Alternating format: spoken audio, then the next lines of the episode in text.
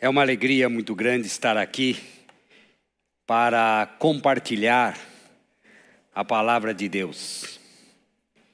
Eu louvo a Deus pela vida de vocês, pela vida daqueles que nos visitam, porque o Senhor tem sido misericordioso, bondoso e tem nos encorajado nestes tempos difíceis que nós vivemos.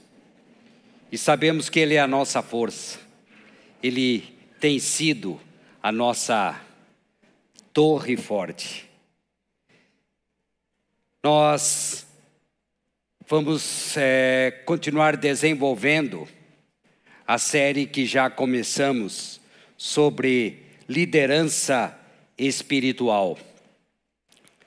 Na década de 80, eu me lembro de ter feito um curso sobre liderança. E naquela ocasião, as orientações que eu recebi foram mais ou menos nesta linha. E como eu era professor naquela época já, e então tomei aquilo como verdade para a sala de aula. E é claro que nas primeiras vezes em que eu fui colocar em prática, eu acabei me frustrando. Só para vocês poderem é, sentir o peso daquelas orientações. Então eu me lembro que dizia o seguinte: o líder não pode mostrar os dentes. O que, que é isso? O líder não pode mostrar os dentes. Nada de sorriso, nada porque se você sorrir, você perderá a autoridade. O líder deve ser sisudo, cara feia, para impor respeito. Que tragédia, especialmente em sala de aula, que tragédia. Porque sabemos que o líder pode conquistar respeito sendo amoroso, sorridente, e, mais do que tudo, acolhendo as pessoas. E é isso que nós encontramos ao lermos os evangelhos. Surpreendentemente, agora nos anos 20, nós percebemos aqueles que trabalham com liderança buscando o exemplo de liderança de Jesus Cristo. Porque ele foi o líder por excelência. Mas, como eu disse, estamos desenvolvendo essa série sobre liderança espiritual. No último domingo, o Atila nos trouxe lições valiosas. Eu quero recordar algumas. Em primeiro lugar, que a concepção de liderança espiritual não surgiu de nenhum teólogo ou de nenhum filósofo brilhante, mas foi dada por Deus, a sua igreja. E a liderança, como deve ser a liderança, está aqui na palavra de Deus. Aprendemos três características dessa liderança: pluralidade. A liderança deve ser plural, não estar concentrada apenas em um Aprendemos também que outra característica é o pastoreio, o cuidado com as pessoas. E também que deve ser padrão, modelo, exemplo para a comunidade de fé. E hoje nós vamos caminhar nesse processo de entendimento dessa liderança espiritual, daquilo que Deus instituiu. A liderança foi dada por Deus, a liderança espiritual foi dada por Deus. Mas com que objetivo? Com que objetivo? Eu não vou responder essa pergunta agora. Espero que vocês fiquem na expectativa. E para responder essa, essa, ah, essa pergunta: qual é o objetivo da liderança espiritual? Eu convido todos vocês a acompanharem a leitura do livro de Efésios, a carta de Paulo aos Efésios, capítulo 4. Nós vamos ler do versículo 11 ao versículo 16. Efésios 4, 11 a 16.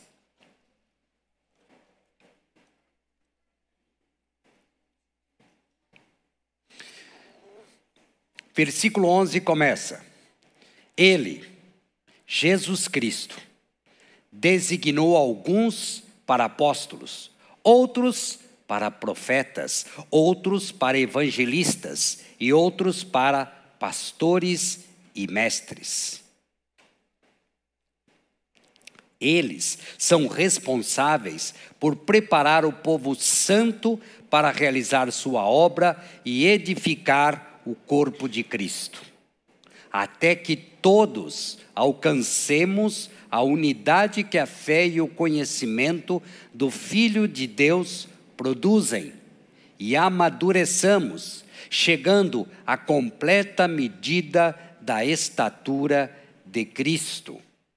Então, não seremos mais imaturos como crianças, nem levados de um lado para o outro, empurrados por qualquer vento de novos ensinamentos e também não seremos influenciados quando nos tentarem enganar com mentiras astutas.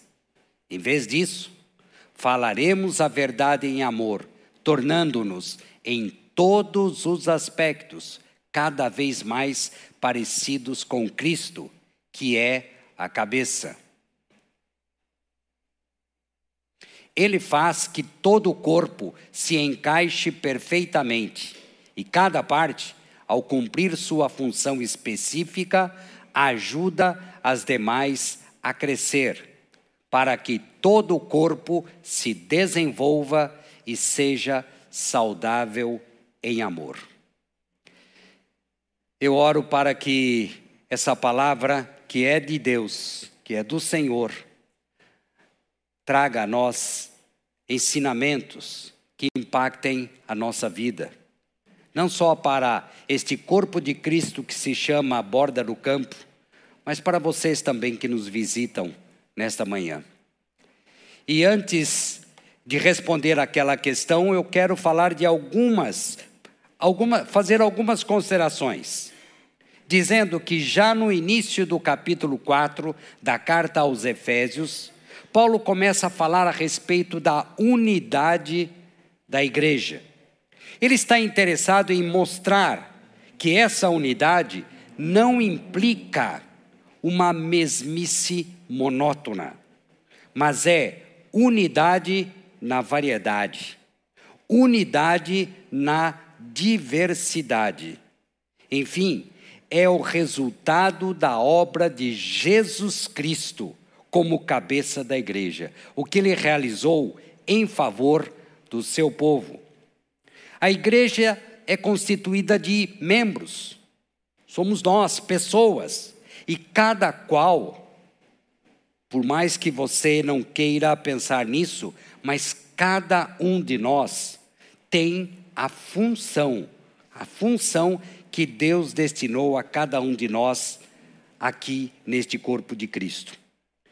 E Paulo se refere também no versículo 11 a quatro dons ainda que alguns queiram separar pastores de mestres, sabendo que pode haver mestre que não seja pastor, mas não pode haver pastor que não seja mestre, porque uma das qualificações é que ele esteja apto a ensinar.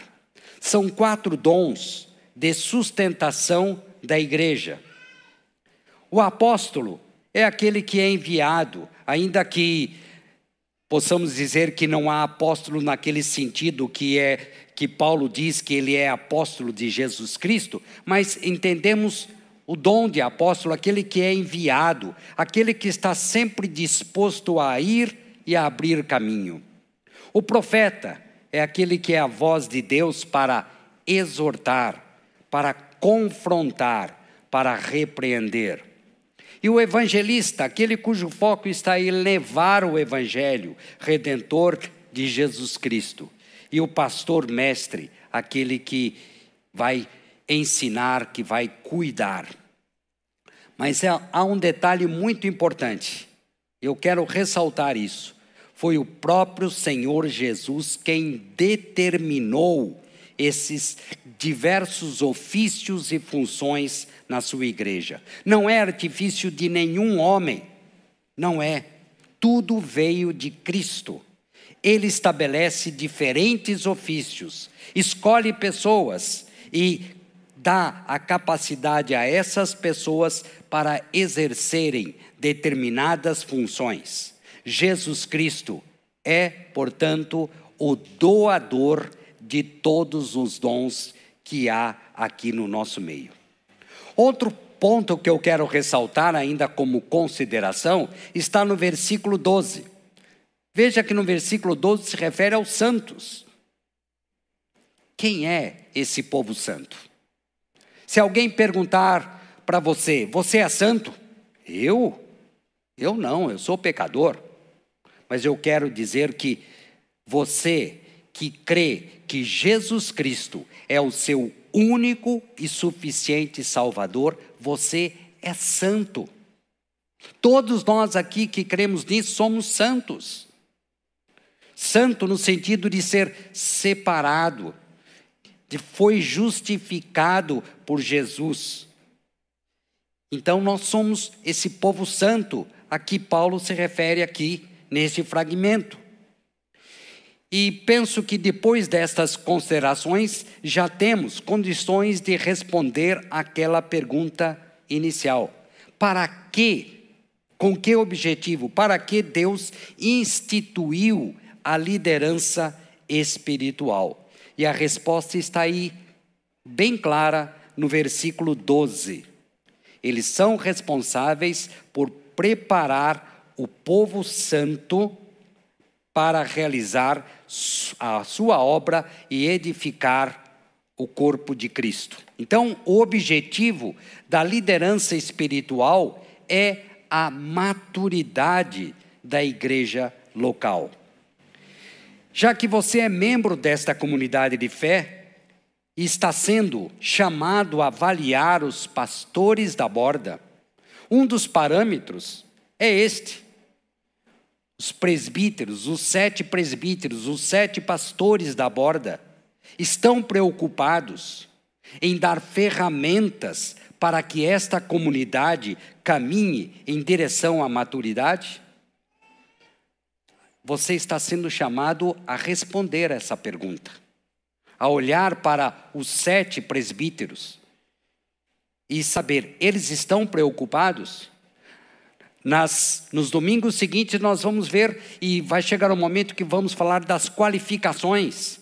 Mas este é um dado importante, porque esse é o objetivo da, da, da liderança espiritual: levar a comunidade de fé a essa maturidade. E para você entender melhor, eu quero destacar três estratégias para se alcançar uma comunidade madura. Capacitação, desempenho e edificação. Vamos começar com capacitação. E capacitação envolve alguns ingredientes. Um deles é o ensino. Eu penso que seja por isso que Paulo chama de pastor mestre, pois uma de suas funções é ensinar a doutrina dos apóstolos. É mostrar o que Jesus deixou como ensino, como fundamento para a sua igreja.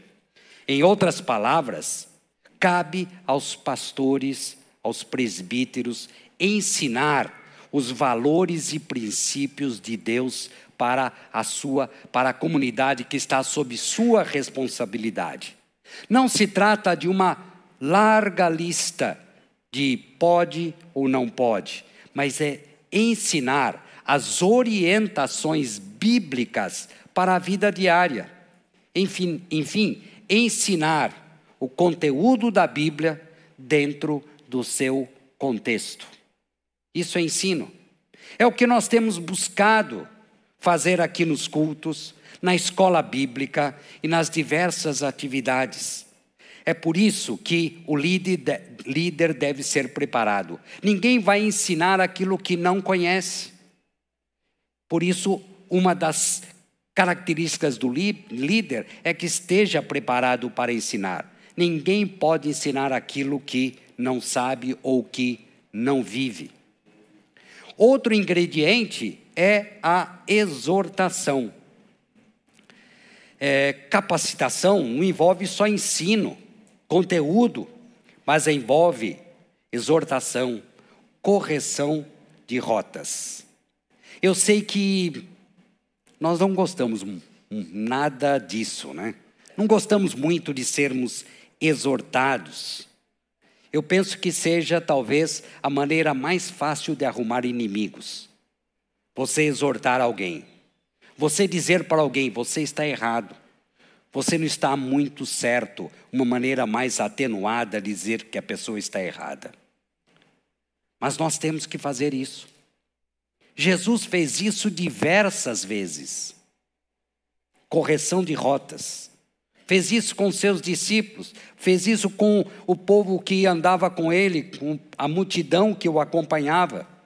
Porque todos nós temos necessidade de sermos repreendidos para suprir deficiências e ajustar áreas da vida que não estão condizentes com os princípios e valores contidos aqui na palavra.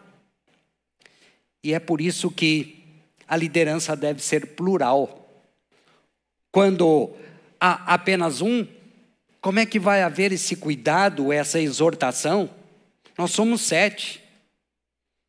E saibam que entre os sete há exortação, há ensino. Você não está bem nisto, você não está bem naquilo. Então, o líder não deve se pautar pela vontade da comunidade, querer agradar a comunidade, dizendo apenas aquilo que a comunidade gostaria de ouvir. Mas se há problemas, é preciso que haja correção. Claro, exortar não traz popularidade, mas é preciso que se faça isso. Porque a função do líder não é ser popular, não é, ele tem que ser, é, ele, ele tem que agir de acordo com a palavra. Observe o versículo 15, quando ele diz: Falaremos a verdade em amor. Falaremos a verdade em amor, assim como Jesus fazia. Falar a verdade em amor significa exortar, tendo o cuidado de não destruir a pessoa. O alvo é o crescimento, é a maturidade da pessoa. Então, exortar com cuidado. E aqui duas recomendações. Não fique melindrado, ressentido, quando exortarem você. Quando tentarem corrigir a rota da sua vida. Entenda isso como benefício, como algo positivo. Nós não estamos muito acostumados a isso, essa é a verdade. Mas precisamos praticar. Quando você vê algo errado em alguma pessoa e você não diz para ela, você está sonegando, sonegando crescimento a essa pessoa. É preciso dizer isso. Porque nós precisamos de exortação, de correção. Ainda que, ah, mas será que se eu disser isso para ela, o que, que ela vai achar? Não importa o que ela vai achar. O que importa é o que está aqui. Se a pessoa não está agindo de acordo com os parâmetros bíblicos, ela precisa ser exortada. Se você não fizer isso, você não está agindo, não estará agindo de acordo com a palavra. Agora, quando a verdade é dita sem amor, esse é um outro risco que nós corremos. Dizer a verdade sem amor acaba se tornando um relacionamento brutal. Brutal no sentido de bruto mesmo. Quem diz a verdade não está preocupado como a verdade vai afetar aquela pessoa. Porque a verdade pode destruir a pessoa, pode machucar, pode causar danos. E esse não é o intuito da exortação. Dizer a verdade sem amor pode deixar rastros de sangue pelo caminho. E não é isso que a Bíblia ensina sobre exortação. Mas também nós sabemos que o amor sem verdade é insensato, não é produtivo, porque ele não corrige, não é eficiente, é enganoso e não contribui para a solidificação do outro, contribui para a solidificação do erro. Então, só amor não funciona. É preciso juntar amor e verdade. Reitero, o objetivo da exortação é corrigir rotas e levar a pessoa ao crescimento e à maturidade. É dessa forma que o líder espiritual deve exortar. Especialmente porque ele é mais experiente, ele já passou por isso. Ele já foi exortado. Ele sabe que isso pode machucar, pode doer. Então ele sabe como fazer. Em amor. E é claro que eu não posso deixar de perguntar para vocês: como os líderes espirituais da borda têm exortado os membros desta comunidade de fé? Claro que nós erramos, e quando nós erramos, vocês têm que falar, vocês têm que exortar. Mas capacitação é ensino, conteúdo, é vida, é exortação, mas é encorajamento também. Exortar não implica apenas apontar erros e defeitos, mas motivar, encorajar é assim que deve agir o líder espiritual para promover a capacitação do rebanho que o, seu, o Senhor confiou a ele. Conhecendo a palavra de Deus, sabendo direcionar pessoas, vai ajudar pessoas a crescerem em maturidade e serem canais de bênção na vida de outros. Na igreja de Cristo, nós não temos um monte de gente assistindo a um astro espiritual fazer coisas. Não é isso. Mas há um monte de gente fazendo a sua parte. Isso sim. Há várias pessoas fazendo a sua parte. Por meio do ensino, por meio das, da exortação, por meio do encorajamento, os líderes espirituais preparam gente para cuidar de gente. E essa é a lógica da liderança espiritual. Mas além de capacitação, há também o desempenho.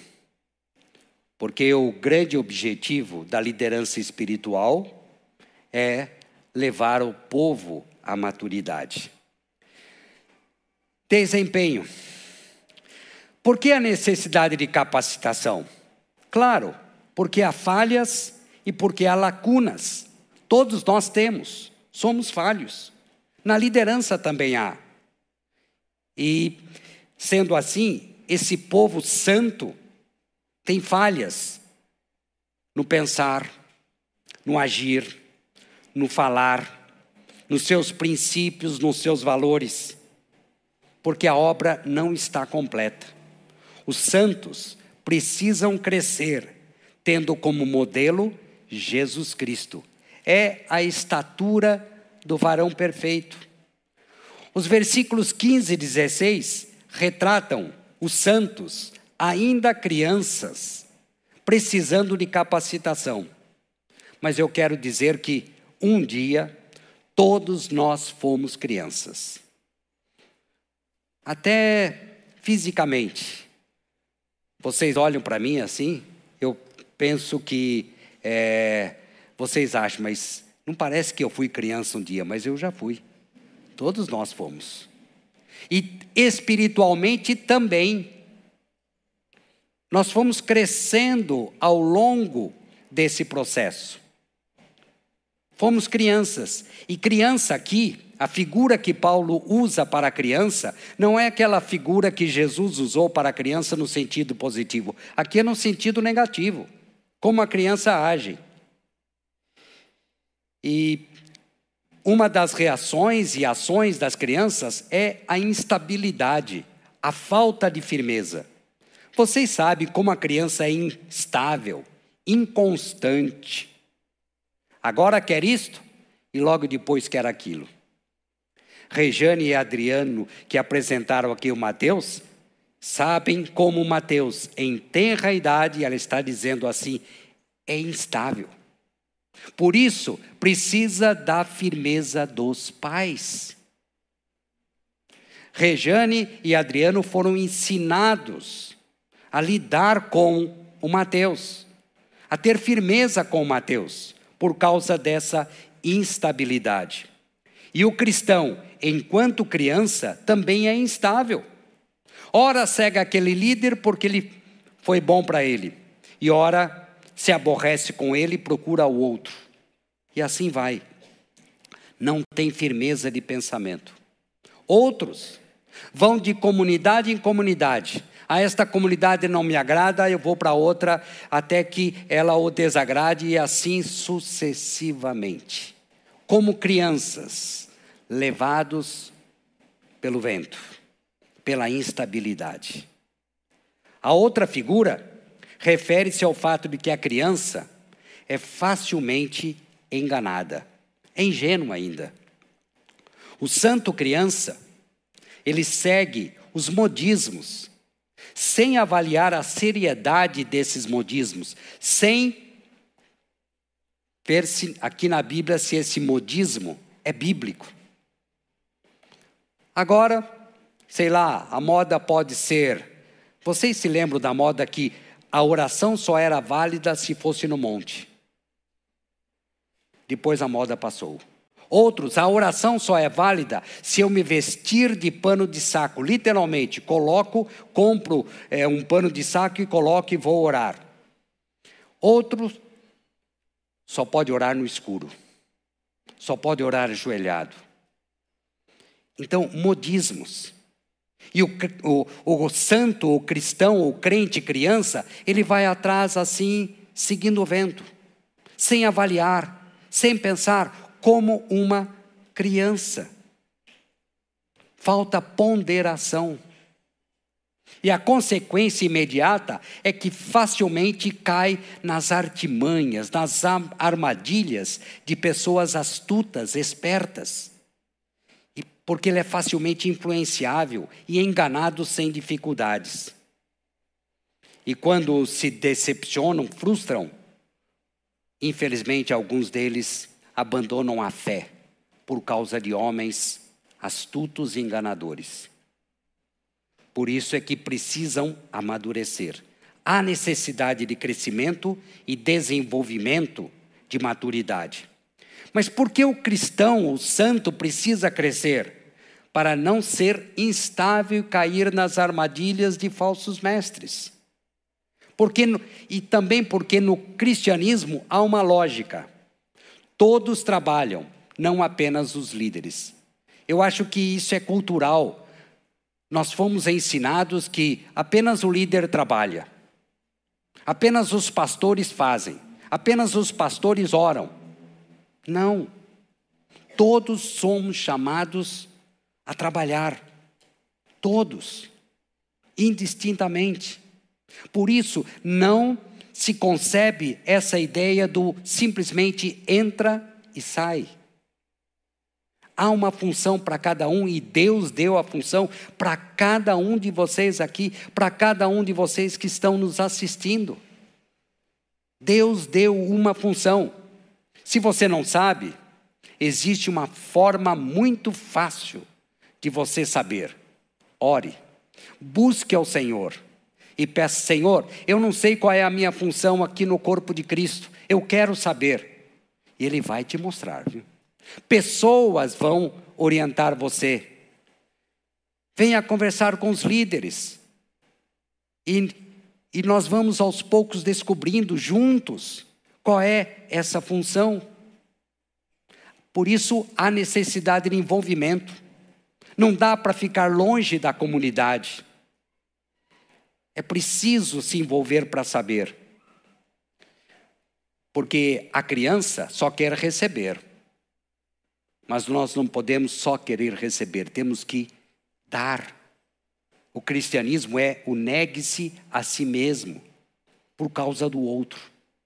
Então a função do líder espiritual é capacitar os santos para exercerem a diaconia. O que é essa diaconia? É o trabalho voluntário por opção, por convicção. Não é para si, mas é para edificar o outro. Isso é diaconia, o serviço. Entenda a diaconia como serviço. Como proteger a comunidade dos ventos de doutrina? Dando instrução. Isso é uma diaconia, um serviço. Dando ensino, indicando a melhor maneira de servir, de exercer a diaconia. Essa palavra diaconia ela é bem abrangente, mas eu quero que vocês entendam como serviço. Serviço que Deus quer que você faça para quê? Para abençoar outras pessoas. Aquele pessoal que está lá em cima, que vocês geralmente não veem, é o pessoal da comunicação. Não é porque eles gostam de trabalhar com aparelhos, mas eles estão exercendo a diaconia para nos abençoar aqui, para possibilitar que vocês à distância acompanhem o culto. É a diaconia deles. Eles estão nos abençoando, ainda que às vezes eu nem me dê conta disso. Esse pessoal que estava há pouco aqui tocando e cantando, eles estavam exercendo a diaconia deles. Não é pelo fato de eles gostarem de cantar e tocar, eles gostam disso. Mas não é só por isso. É para nos levar à adoração, ao louvor a Deus. Estão nos abençoando. Aquele pessoal lá da direita estão exercendo a diaconia com surdos. É o serviço para abençoar os surdos, para possibilitar que os surdos entendam aquilo que eu estou falando, porque eles não ouvem. Diaconia. Aquele pessoal que estava ali à frente, recebeu você, cumprimentou, eles estão exercendo a diaconia da integração, da recepção.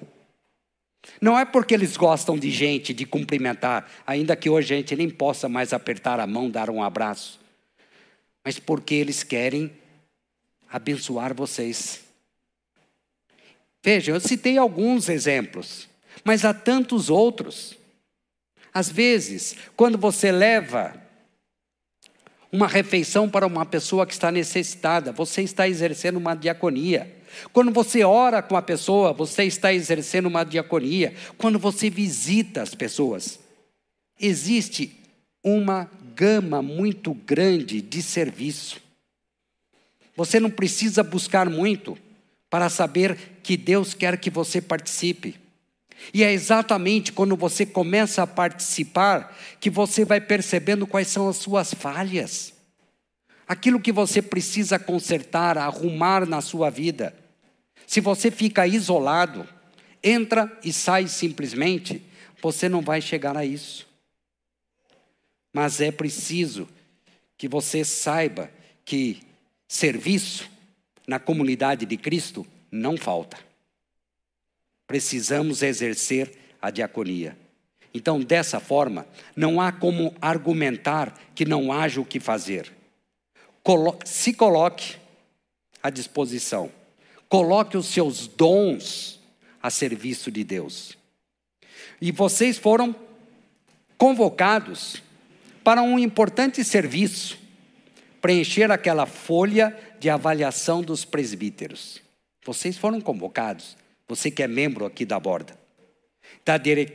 Não só dos presbíteros, mas da diretoria executiva e dos coordenadores de ministério. E a minha exortação para vocês.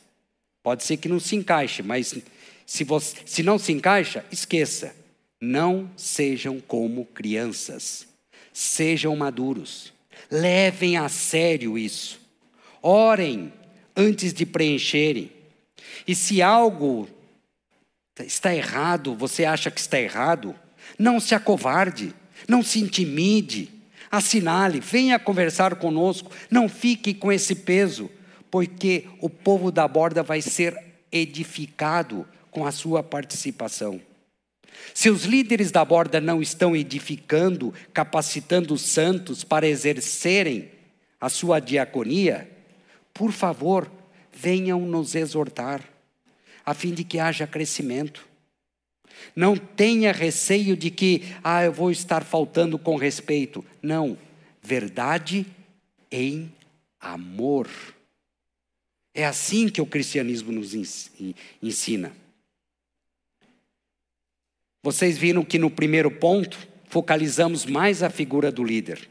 No segundo, eu dei um foco mais para vocês da comunidade. E no terceiro, a junção desses dois. A junção desses dois. Porque o objetivo da liderança espiritual é alcançar a maturidade. Então, a dedicação do líder é o ensino, a exortação, o encorajamento que levam à edificação o trabalho dos liderados levam a tudo isso também. A obra realizada pela liderança espiritual, mais o exercício da diaconia de cada um, vai promovendo o crescimento. E o que é esse crescimento? A edificação do corpo de Cristo. Nós fazemos parte do corpo de Cristo. Paulo sempre mostra a figura do corpo, seus membros. Cada um de nós representa uma parte. E nós queremos que tudo isso funcione, mas temos que fazer a parte. Reparem no versículo 16. Ele, Jesus Cristo, faz que todo o corpo se encaixe perfeitamente, e cada parte, ao cumprir sua função específica, ajuda as demais a crescer para que todo o corpo se desenvolva e seja saudável em amor. É assim. Nós sabemos que o ferro com ferro se afia. E nós temos que estar em contato com outros, nos relacionarmos. É só em contato com outro que nós vamos percebendo a necessidade de exortação, as deficiências, aquilo que precisa ser arrumado. Precisamos disso, mas sempre verdade em amor. A igreja de Cristo é o corpo de Cristo e cada um tem a sua parte, a sua função. E a parte que não funciona bem não ajuda as demais. É isso que possibilita a unidade no corpo de Cristo, é a variedade das funções. Por isso é a unidade na variedade, na diversidade. Nós somos diferentes, mas não tem importância. Nós temos um só Senhor, uma só fé, e é isso que nos une.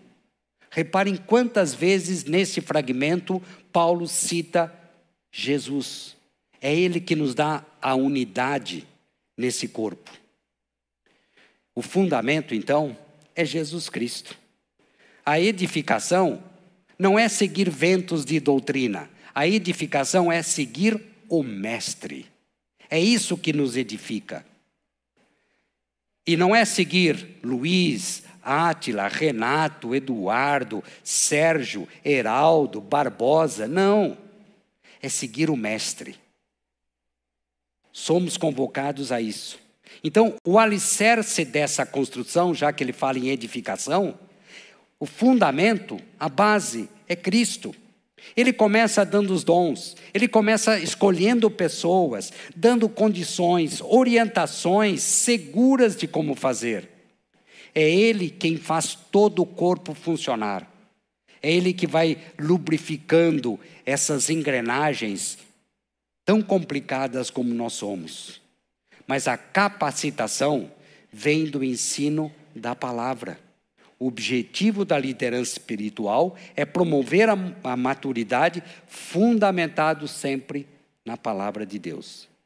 E aborda esta comunidade de fé oferece uma série de cursos de estudo sistemático da Bíblia. Há um currículo bem pensado, bem organizado, bem planejado, começando desde o mais simples até o mais profundo. E de graça. Pagamos apenas o material, 20 reais. E quando eu olho para a, o número de pessoas que têm frequentado, eu confesso que eu fico frustrado. Com tudo isso que é oferecido para estudar a Bíblia, para conhecer o que eu tenho que fazer, para que eu possa ter condições, eu preciso estudar a Bíblia. E vocês viram cinco cursos online, à distância, que eu faço na hora que eu posso. Não tem um horário definido. Não há como dizer que eu não possa conhecer. Há ferramentas e às vezes falta vontade. Decisão, decisão. Eu decido que eu vou conhecer mais a palavra de Deus. Por isso eu decido que eu vou crescer, que eu vou ser edificado, crescer cada vez mais. Sendo assim, eu quero finalizar encorajando, encorajando vocês e dizendo: busque o Senhor. Se você não sabe qual é a sua função no corpo de Cristo, busque o Senhor. Converse com os líderes. Mas não fique fora dessa engrenagem sem ter o que fazer. Faça. Contribua para a edificação do corpo de Cristo. Você tem dons. Deus capacitou você.